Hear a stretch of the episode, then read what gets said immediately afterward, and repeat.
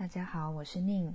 今天要来分享的书是《艺术精神》，是由美国艺术家也是艺术教育者 Rabbit Henry 所写的。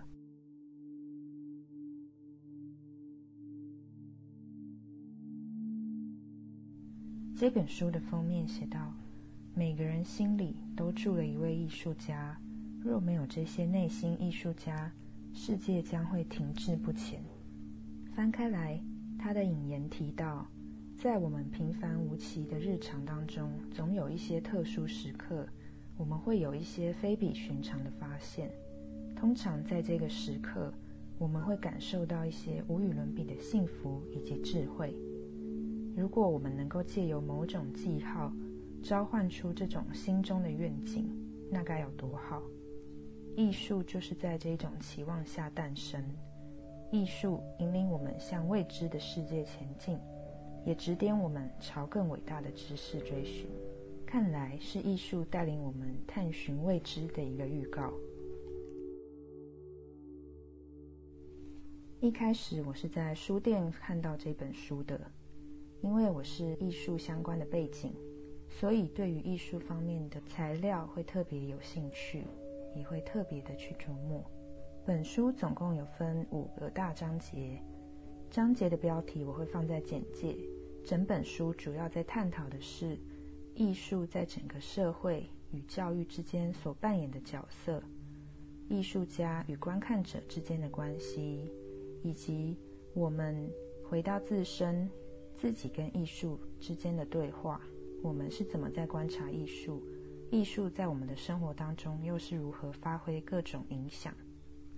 不晓得大家在看一本书的时候，你们会跟着目录依序的从前面看到最后，还是会跳着章节阅读？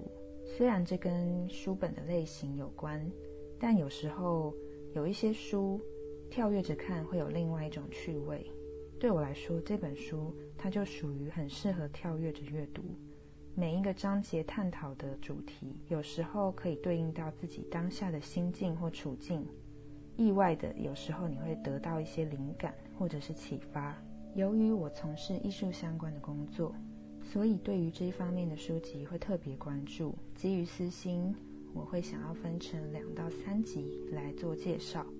在这里，我会以我自己特别有感触的段落来做介绍。首先想跟大家分享的是，在前面的章节第二章的第五篇提到，观看是艺术的根本。这边就想要跟大家聊聊所谓的观看。他提到，观看比表现更难。所有的艺术在表现之前，其实都是需要经过作者他去观察，而才能够有所产出。作者观察到了什么，他选择把什么放在他的作品里面。这也就意味着，我们通常可以从作品当中去窥见作者是如何思考。以及他的所思所想，虽然大部分对于我们来说，艺术是一项很遥远的事情，看起来遥不可及。常常在画廊里面挂着的那些抽象画，对我们来说也看不懂，我们无法轻易理解到作者的思想。然而，不管是抽象还是具象，不管是任何颜色线条的运用，它基本上都是各式各样的媒介与符号。作者在使用这些符号，我想不论是刻意还是非刻意，它都呈现了作者本身。在这一篇里面提到，艺术家的脑子里累积各式各样的经验，并非充斥现成可用的表现方式，而是存放了许多原始的材料。他们会将惯用的方式拆解成新的形式。有意愿创造的人不会想用传统的表现方式。而努力发明自己想要的东西，可以从中获得极大的乐趣。也就是他们会把传统的表现方式加以拆解，再重新开始。一个人拥有真正的观看方式是很棒的。如果能够发明方法来表现观看的结果，那就会是每个人独一无二的艺术。我们要成为技法的主人，而不是光拥有技法。如果只是收集技法的话，或许很难表现出你个人的思考。真正的艺术家会懂得善用自己的发明能力，说出自己心中所想。在看到这一边的时候，会引发我去思考的就是，每个人在观察的时候，确实我们会选择你想记下的是哪一些部分。这边他还举例到，当许多画家围坐在一个空间里，同时为一个模特儿速写的时候，每个人虽然是观看同一个对象，但每个人所描绘的方式、选择诠释的方式却都不尽相同。我们通常可以看到每个人表现的方式非常的不一样，而这当中也不代表谁对谁错，仅是属于每个人的表现方式各自独特。有的人画得很像，有的人虽然画得不像，却掌握到对象的神韵。我觉得是否善于观察，跟你表现的像不像实体，有时候是两回事，因为每个人有自己的想法。而我们是如何选择去表现，这才代表我们对于自己的作品是如何观看以及如何呈现。我们在创作的时候是出于练习，是出于想要被观看，或者更进一步是创作的目的是一种表达、沟通的方式。最终，我们是希望能够被他人理解。我认为这些都是并存着前进的。观看不代表复制。不晓得大家有没有过这样的经验？以两种极端的风格来举例，我们常会看到一种漂亮的描绘的像照片的作品，以及另外一种线条简化、相对夸张、简单却精致。在创作的过程当中，如果我们只是一五一十的将我们所观察的人事物照本宣科的描绘下来，通常它也很难。在我们心中留下真正的记忆，也代表着在观看者的脑海中不见得能留下印象。那一些通常能让我们喜欢、能让我们产生印象的作品，往往都是因为作者有将他的想法、将他的情感投放在他的作品当中，而我们得以窥见、得以参与其中。虽然艺术是一件主观的事情，在艺术里。没有一个绝对的高低之分。对我来说，如果真的要去评断高低，它最重要的反而是艺术跟自我的一个关系。我们有多深入的去面对自己的内心世界？我们有多愿意把内心的那个部分交出来？你愿意分享？你愿意参与到什么程度？这代表了你跟艺术之间的关系有多深。艺术它并不是一个艰深。多么遥远的一个词，我们一般人把它想得太过崇高，甚至有时候艺术在一些人的口中，它反而变成一种反讽而且负面的评语。比方说，这个太艺术了，我看不懂。对一些人来说，艺术可能反而是一种距离。然而，想要分享这本书，就在于我想跟大家分享的是，艺术它是很生活的事，它是每个人都能去参与、能去体会的事情。因为它就在我们生活当中，每个人都有自己对于艺术的观点，每个人甚至可以成就自己的艺术，而这也是接下来会陆续跟大家分享的部分。就连求学时期是接触美术教育，现在也在从事艺术相关工作的我，也持续的在学习什么叫做艺术。回到一开始提到的，在艺术之前。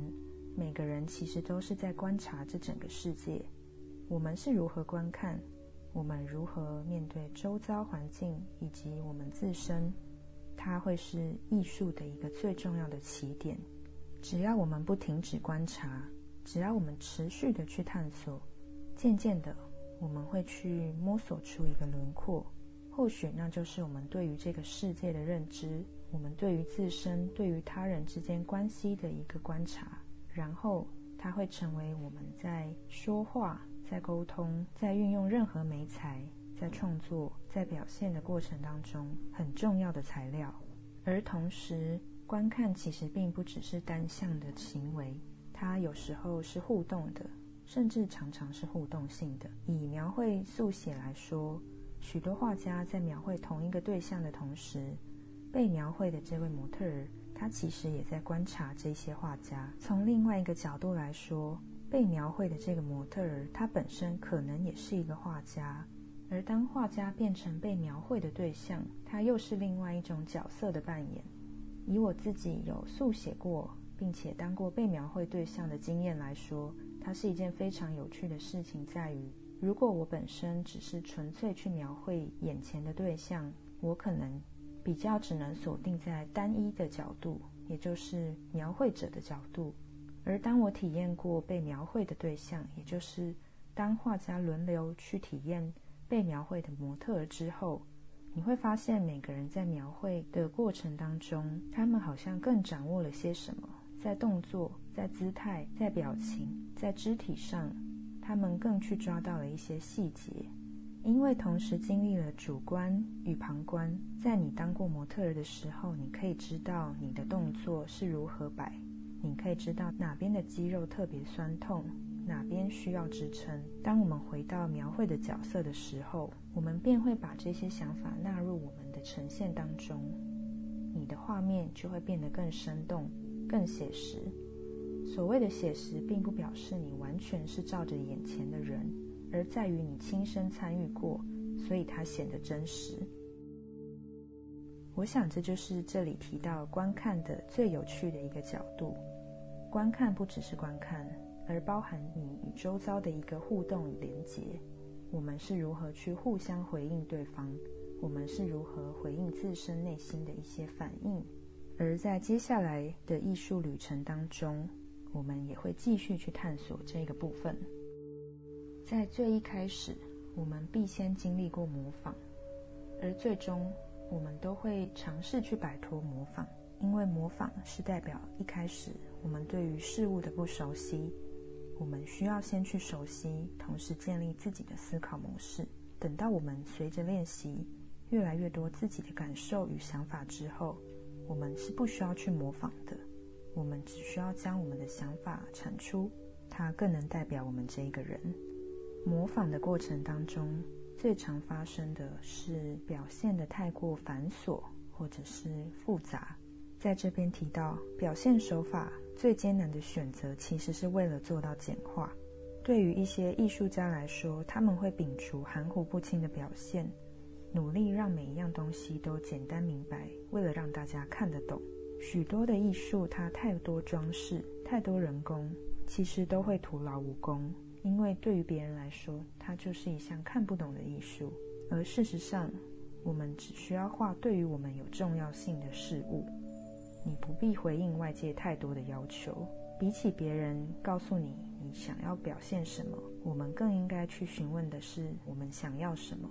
不论别人是如何争执着什么是好，什么是不好，最终我们还是得回到我们自身去询问我们自己：我们究竟想要什么？唯有我们知道自己想要什么，我们在这条路上才可以走得长，走得远。如果我们想要探讨的是艺术跟自己的关系，那他其实跟别人的关联并没有与自己来的大。当然，最终我们是希望可以被对方理解，被其他人理解，更参与这个世界，或者是与其他人产生更多的连接。然而，在这之前，最重要的还是我们与自身的关系。我们与自己够紧密，我们更认识自己。相对的，我们与艺术的关系也就更近。听到这边，或许大家也可以察觉到。在这边谈的艺术，它其实更直接来说，是我们与自身的关系，是我们与自己的对话。把外在的包装拆开，把那些装饰的语言都丢掉之后，我们可以知道的是，我们与自己的对话是每天在进行着、持续不断的一个过程。而这也是这一条旅程当中最重要、最平凡无奇，但却也最值得持续的一件事情。技法是作品呈现的外在，是表面；内在的想法以及所看重的事物，才是作品的核心。作者有什么感受，作者有什么想法，往往才是能够影响他人的关键。比起熟练的技巧，作者提到，我更想知道的是，你从大自然里面了解了什么？你为什么画这个主题？你对人生有什么看法？你发现了什么原理？你有什么推论？你做出什么预测？你从中又获得了什么激励与乐趣？在所有这些事情当中，我最不感兴趣的就是你的技巧。这样听起来，其实就是我们一般人最常接触到的表面，它往往也是最肤浅的层面。虽然肤浅，却又是最直接与人接触的层面。我相信没有人想要被说是肤浅，而对我来说，第一步却不得不去承认，我们在接触、探索的过程当中，必然是从肤浅开始。